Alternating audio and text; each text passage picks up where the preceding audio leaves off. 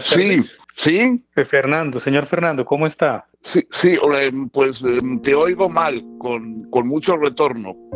Quien llama soy yo, Eduardo Otálora Marulanda. Estoy en Bogotá y son las 11 y 55 de la mañana. Quien contesta es Fernando Sabater. Está en su casa de San Sebastián, en España. Son las 7 de la noche.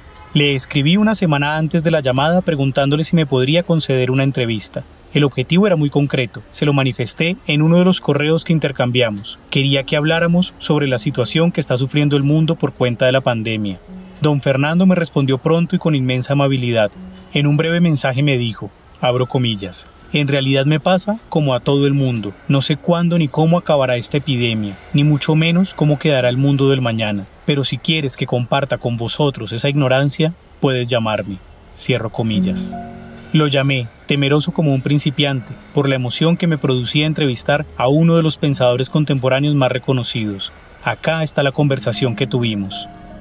Antes de empezar, quiero excusarme porque, en algún momento del audio, se escucha la voz de mi hijo. Fue imposible que no me interrumpiera en esta época en la que la casa se confunde con la oficina.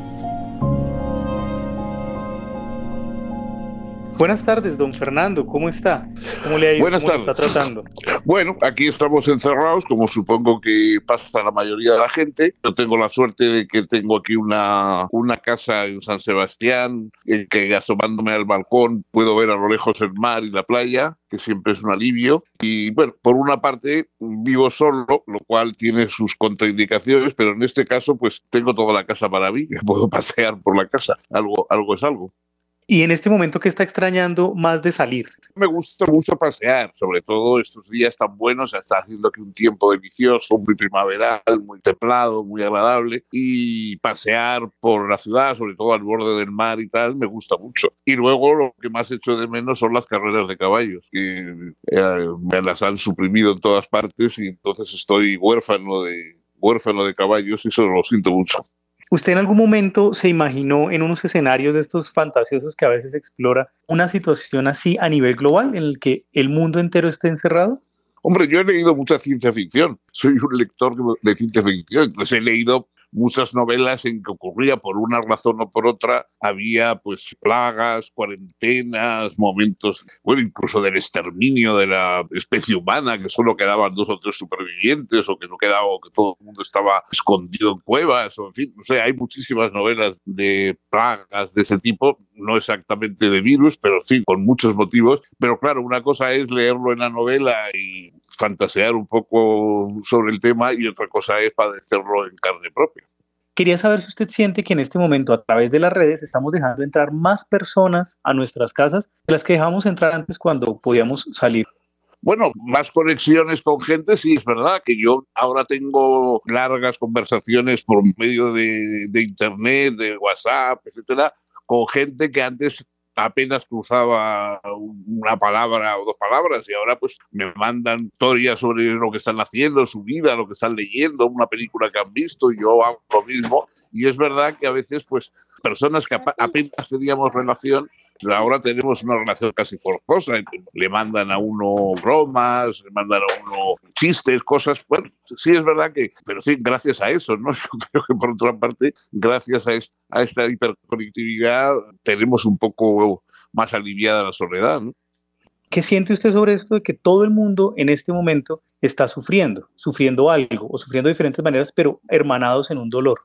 Hombre, yo creo que siempre, primero, es verdad que por una parte a veces se queda uno impresionado cuando ves imágenes de los hospitales, de, de tantos lugares donde hay gente sufriendo, en el propio país, en los países vecinos, en el mundo entero. Eh, siempre uno lamenta más o tiene más preocupación pues por lo que son más próximos, ¿no? Yo comprendo que los, los dolores abstractos, pues sí, la humanidad es una cosa muy digna y muy hermosa, pero pocos sentimos emociones a escala de humanidad, siempre las sentimos a escalas mucho más cercanas, más próximas, vecinos, familiares, etcétera.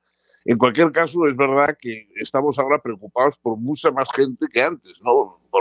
Antes se preocupaba uno pues por alguna persona concreta, ahora hemos ampliado muchísimo el campo de, nuestra vulnerabilidad. Nos damos cuenta de que los seres humanos somos todos vulnerables y estamos conscientes de la vulnerabilidad humana a una escala mucho mayor que en otras ocasiones.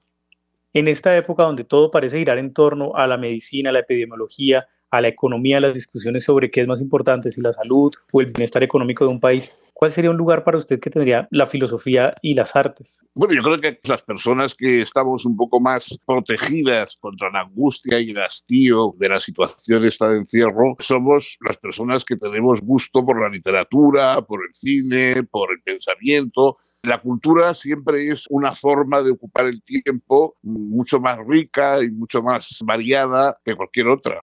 Cuando me preguntaban qué diferencia hay entre una persona culta y una persona inculta, yo siempre le digo que las personas cultas necesitan mucho menos dinero para pasar los fines de semana o para las vacaciones. Es decir, las, personas incultas siempre necesitan estar gastando grandes cantidades de dinero en viajes, en compras, en exotismos, porque no tienen nada dentro. Son como esos países que tienen que importarlo todo del exterior porque ellos no producen nada. Mientras que las personas cultas producen su propio contenido, una música, un libro o una conversación les basta para enriquecerlos y para entretenerlos y para incluso para hacer que se les olvide las situaciones más dramáticas en que viven. De modo que yo creo que, bueno, a escala colectiva, lógicamente, pues la medicina que busca soluciones a la epidemia, que todos queremos que se encuentren cuanto antes, y la economía que a todos nos preocupa porque hay muchísimas personas que están perdiendo sus empleos y que están en unas circunstancias dramáticas, verdaderamente dramáticas, y dentro de unos meses todavía probablemente el drama será mayor y y la, penuria económica, etcétera, será todavía mayor. Desde el punto de vista colectivo, estas son las mayores preocupaciones. Ahora, desde el punto de vista personal, yo creo que la mayoría de las personas que tenemos la suerte de tener una aficiones culturales, estamos entregados a nuestros libros, a nuestras películas, a nuestra música, y eso hace que, bueno, que estemos pasando a veces ratos deliciosos a pesar del dramatismo de la situación. ¿Y usted está teniendo la oportunidad de escribir en este momento? Escribir escribo poco, la verdad. Yo ahora no leo mucho y releo cosas que, que, leí hace tiempo, me vuelve a gustar recuperarlas, me gusta mucho el cine, pero yo escribir, la verdad, tengo que cumplir un compromiso semanal con mi periódico de una pequeña columna de 300 palabras que tengo que hacer todas las semanas, pero poco más o menos. La verdad es que tengo poca, estoy con poco entusiasmo escritor ahora. Una pregunta que para mí es importantísima y es si usted siente que estos espacios de reflexión sobre la pandemia son útiles para llevar adelante el aislamiento y la pandemia o si deberíamos darnos el tiempo de más bien vivir esta pandemia y en unos meses, cuando salgamos, pensar sobre lo que nos pasó como sociedad.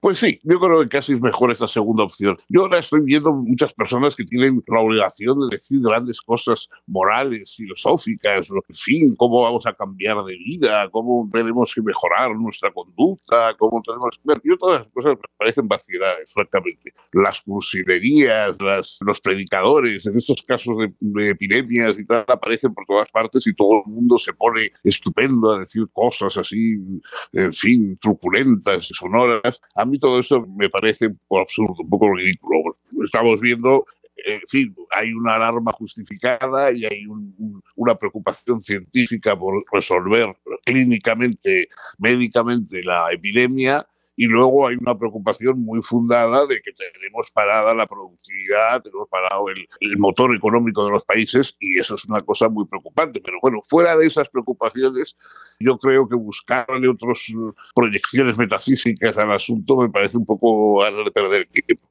Una pregunta que pues, se la envía a mi hijo. Imagínense que estaba yo hablando con él un día y me estaba preguntando para qué sirven cosas. Entonces me preguntaba para qué sirven, no sé, los carros, los juguetes. Y en un momento me soltó una pregunta que fue, ¿para qué sirven los humanos? Y pues yo se la quiero transmitir a ver si tengo algo para responderle a mi hijo con este problema. No, bueno, los niños son los filósofos espontáneos, ¿no? Yo creo que los niños de 4, 5, 6 años todos son filósofos y todos hacen las preguntas filosóficas. De hecho, en, los diálogos de Platón a Sócrates le acusaban de hacer las preguntas tontas que hacen los niños. O sea, que las llamamos tontas porque no sabemos contestarlas, porque, porque son preguntas que nos dejan sin contestación, ¿no? Le decimos, ya cuando seas mayor, ya, te, ya sabrás, ya te enterarás luego. En fin, eso es simplemente quitarnos el problema de encima. Es que no sabemos lo que son las preguntas. Y obviamente la pregunta de para qué sirven los humanos es una de esas preguntas Claro, hay que decir, no, los humanos no sirven porque las cosas que valen no tienen por qué ser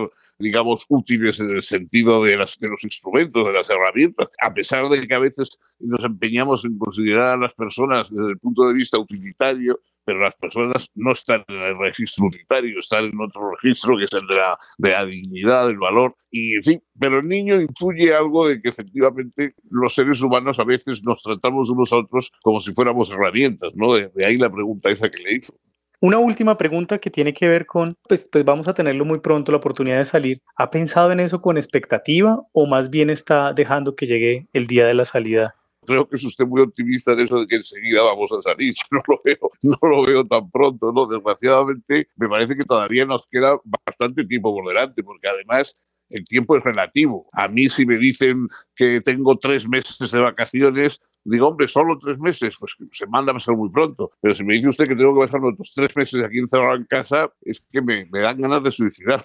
o sea que eh, el tiempo es relativo. Yo creo que todavía nos queda bastante tiempo, aunque a lo mejor objetivamente un mes o mes y medio, dos meses, no sean tanto tiempo en sí mismo, pero lo vamos a pasar como un tiempo muy... Y desde luego estoy deseando de que acabe este encierro y de que podamos empezar a una vida normal. ¿no? Eh, hombre, procuro no obsesionarme, claro, procuro no estar dándole vueltas constantemente a eso, porque, en cuando uno está en una situación mala, estar pensando ya ahora otra vez y otros cinco minutos y más tiempo, pues bueno, eso es muy mala estrategia. Hay que pensar o intentar pensar en otras cosas más agradables. Pero sí, sí, estoy deseando de que acabe esto, por supuesto. ¿Y las redes sociales estarán haciendo bien o mal en ese sentido, con esa información y como con esa mirada apocalíptica sobre el panorama? Hay de todo, pero también las redes también dependen un poco de lo que uno quiera, ¿no? Yo creo que tenemos que ser selectivos, no, no podemos tragarnos todo lo que nos dan. Yo al principio, cuando empezó esto, estaba demasiado tiempo pendiente de noticias, informaciones, de cosas más o menos exóticas que me llegaban de un sitio o de otro. Ahora ya simplemente voy a alguna cosa muy concreta, alguna noticia muy concreta y lo demás procuro estar pensando en otra cosa, recibiendo información de otros temas, porque si no es muy obsesivo y sobre todo en las redes se llenan de bulos, de fake news, de mentiras abiertamente o de exageraciones o de profecías apocalípticas, en fin, yo, yo creo que no hay que dejarse obsesionar porque se vuelve uno loco con esas cosas. Bien, don Fernando, ¿algo más que nos quisiera decir? ¿Algo que quisiera compartirnos? Nada, que se cuiden, que se cuiden mucho. Deseo a todos que tengan mucha suerte, mucha salud y que pronto nos podamos reunir en plazas y en calles y no metidos en casa.